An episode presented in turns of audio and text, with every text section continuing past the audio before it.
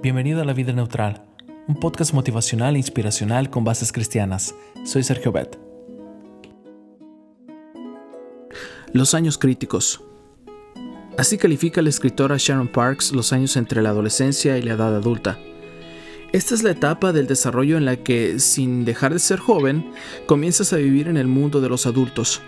Es la fase de tu vida en la que, en condiciones ideales, tus conceptos de lo bueno y de lo malo echan raíces profundas que te guían en la toma de decisiones. Durante la infancia y los primeros años de la adolescencia, tus padres y maestros te enseñaron los principios y valores que orientan tu conducta. Esas enseñanzas conforman lo que tú sabes de lo bueno y de lo malo. En una palabra, modelan tus creencias. Cuando llegan los años críticos, la labor formadora de tus padres y maestros idealmente ya ha sido hecha, y ahora eres tú quien debe convertir esas creencias en una forma de vida. ¿Qué factores contribuyen para que integres tu conocimiento moral, refiriéndose a lo que crees, a tu conducta moral? Refiriéndose a la forma en que vives. Según Stephen Garver, existen tres factores que él denomina los hábitos del corazón. Hábito número uno, las convicciones. ¿En qué creo? Hábito número dos, los modelos. ¿A quién admiro? Hábito número tres, los amigos. ¿Con quién me asocio? Después de años de observación y de investigación como profesor universitario, Garver afirma que los jóvenes que han logrado integrar lo que creen con la manera en que viven poseen estas tres características. 1. Tienen sólidas creencias, principios y valores. 2. Han escogido como modelos a personas, en especial a sus padres, maestros y profesores, que han sido un ejemplo viviente de esas creencias.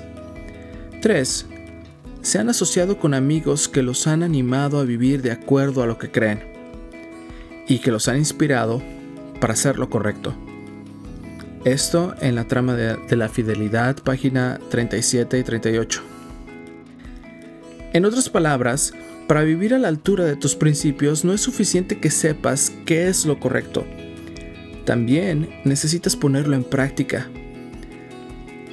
Para lograr este ideal, es muy importante que escojas bien a tus modelos y a tus amigos.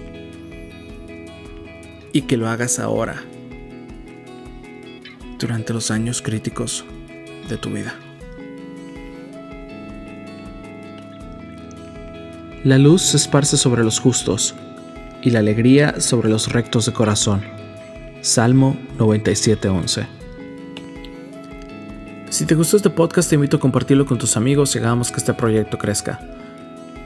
No olvides que nos encontramos en iTunes y Spotify. La vida neutral, con meta hacia la eternidad.